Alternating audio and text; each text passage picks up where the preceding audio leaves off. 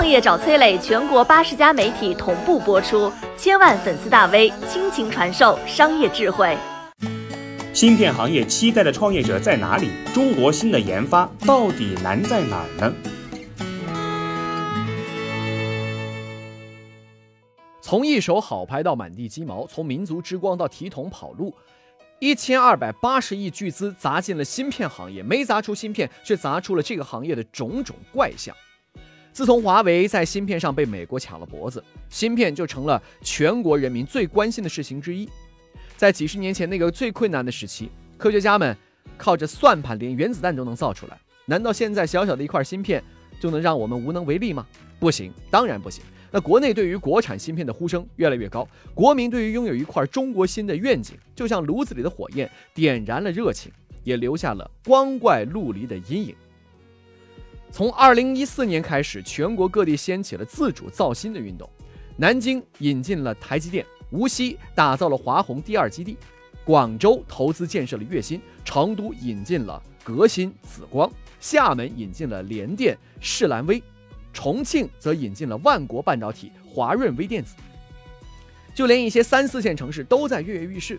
在这一场声势浩大的全国造芯运动当中，有一家名叫武汉红芯的公司格外引人注目。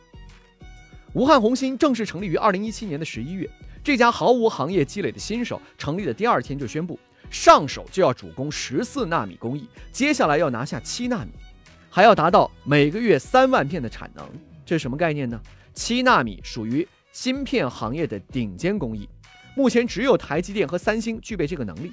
中芯国际的工程师们干了二十年才实现了十四纳米的量产，而且产量不到每个月三千片。难道芯片行业公认的难题就要被一个行业新手用乱拳打死老师傅的方式解决了吗？这个武汉红芯到底又是何方神圣呢？武汉红芯幕后的老板叫做李雪燕。是个混迹社会多年的老江湖，从2004年开始做生意，十几年来他干过生态科技，卖过烧酒，办过餐饮，还盖过园林，甚至连中药都有所涉及，可唯独没有干过芯片。不过，武汉红芯表示没干过没关系，咱有一颗干好的决心呐。他先是花重金把台积电的运营长蒋仁义请来当 CEO。这位老人家是芯片界的传奇人物，台积电在国际芯片行业取得今天这样的地位，离不开他的努力。他的名字在芯片业就是一块金字招牌。紧接着，红芯又花了五亿从荷兰采购了一台光刻机，据说这台机器理论上最小能支持七纳米的芯片工艺。为了迎接这台价值连城的光刻机，红芯还专门为它搞了一个入场仪式，背景板上赫然写着“红芯报国，梦圆中华”八个大字儿。着实让人是热血沸腾啊！据说武汉红芯半导体规划的总投资高达一千二百八十亿人民币，想必这个李雪燕一定是胸怀大志、满腔热血、倾家荡产的砸进了芯片这个烧钱的行业了。那其实呢，并没有。这千亿投资里有很大一部分是国家基金和其他专项，再加上当地政府的补贴，算典型的科技投资结合地方投资了。那不管怎么说。人才、器材、钱财，全部都到位了，那接下来就应该生产出振兴国家民族的芯片了吧？但是接下来发生的事儿呢，出乎所有人的意料啊！近三年过去了，红星不仅半块芯片没有生产出来，就连荷兰进口的光刻机也被抵押给了武汉农村商业银行，贷款五点八亿人民币。更神奇的是，在银行给的抵押信息上。光刻机的状态一栏写的是全新，尚未使用。也就是说，这台光刻机压根儿就没有开工就被抵押出去了，仗还没打，先把手里的枪给当了，这唱的是哪一出呢？随后爆出的信息就让这个李雪燕的动机更加值得怀疑。根据媒体爆料，武汉红芯从一七年成立以来，主营的业务不是生产芯片，而是修楼。第一期工程二零一八年年初开工。主要是生产厂房、研发大楼等等，总建筑面积达到了三十九万平方米。